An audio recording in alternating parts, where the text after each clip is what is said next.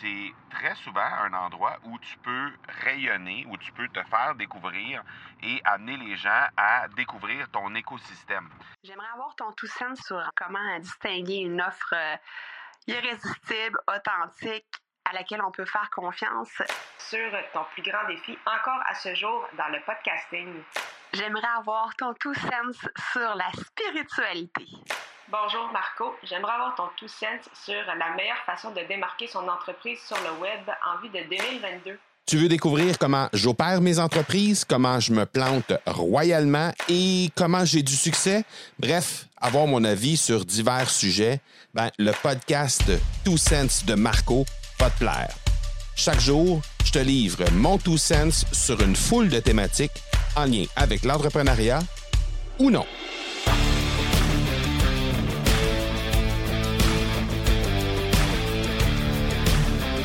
Comment fais-tu pour te préparer pour une entrevue? Euh, on se fait demander de plus en plus, hein, euh, grâce euh, heureusement aux créateurs de contenu indépendants, les gens qui font du contenu, que ce soit sur les médias sociaux, les gens qui font des lives, encore les gens qui animent une chaîne YouTube ou des gens qui animent un podcast. On se fait de plus en plus demander pour apparaître dans des entrevues sur ces médias indépendants, donc les, créateurs indépendants qui créent du contenu. Et euh, ben c'est très souvent un endroit où tu peux rayonner, où tu peux te faire découvrir et amener les gens à découvrir ton écosystème.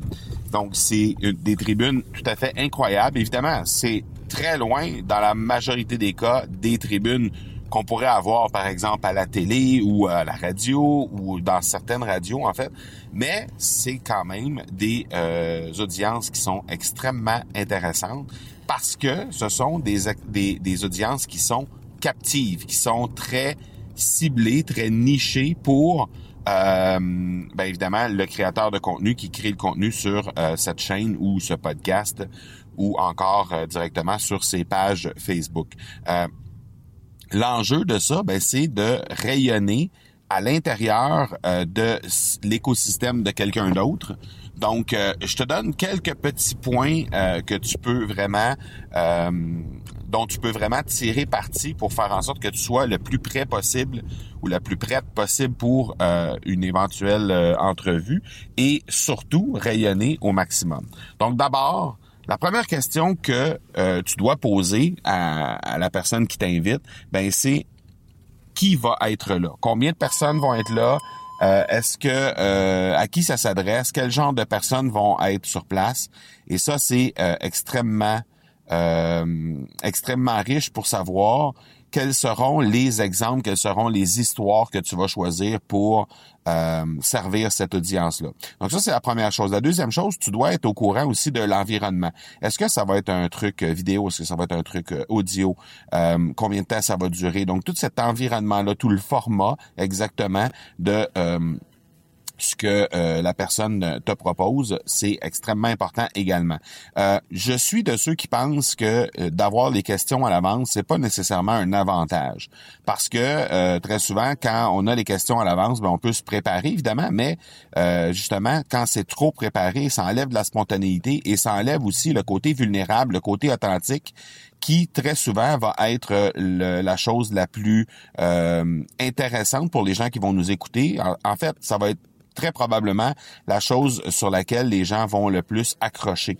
La spontanéité, l'authenticité qui, qui va être derrière le discours, c'est ce qui va euh, te démarquer de toutes les autres personnes qui, toutes les autres personnes qui vont être passées éventuellement sur ce euh, média-là. Donc, euh, le fait de, rester dans la spontanéité, le fait de pouvoir avoir ce message-là qui va se diffuser euh, à cette audience-là, mais de bien connaître l'audience vraiment et de connaître l'audience aussi, de connaître plutôt le travail de la personne qui qui a décidé de t'interviewer. Donc, euh, euh, de faire quelques recherches sur, euh, par exemple, c'est quoi les, quelles sont les les, les, les, les, formations en ligne, quels sont les programmes, les services, quel genre de d'audience cette personne-là a. Donc, est-ce que cette personne-là écrit des livres? Donc, bref, se renseigner minimalement, sans dire passer des heures et des heures là-dessus, mais au moins avoir une idée de ce que fait la personne qui nous reçoit, de sorte que ben l'échange va, va, va donner un, il va avoir une couleur beaucoup plus euh,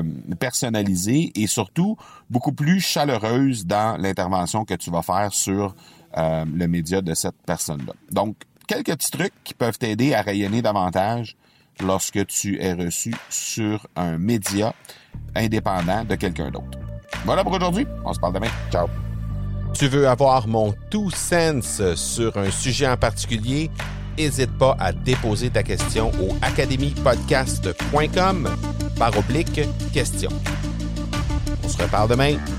Ciao!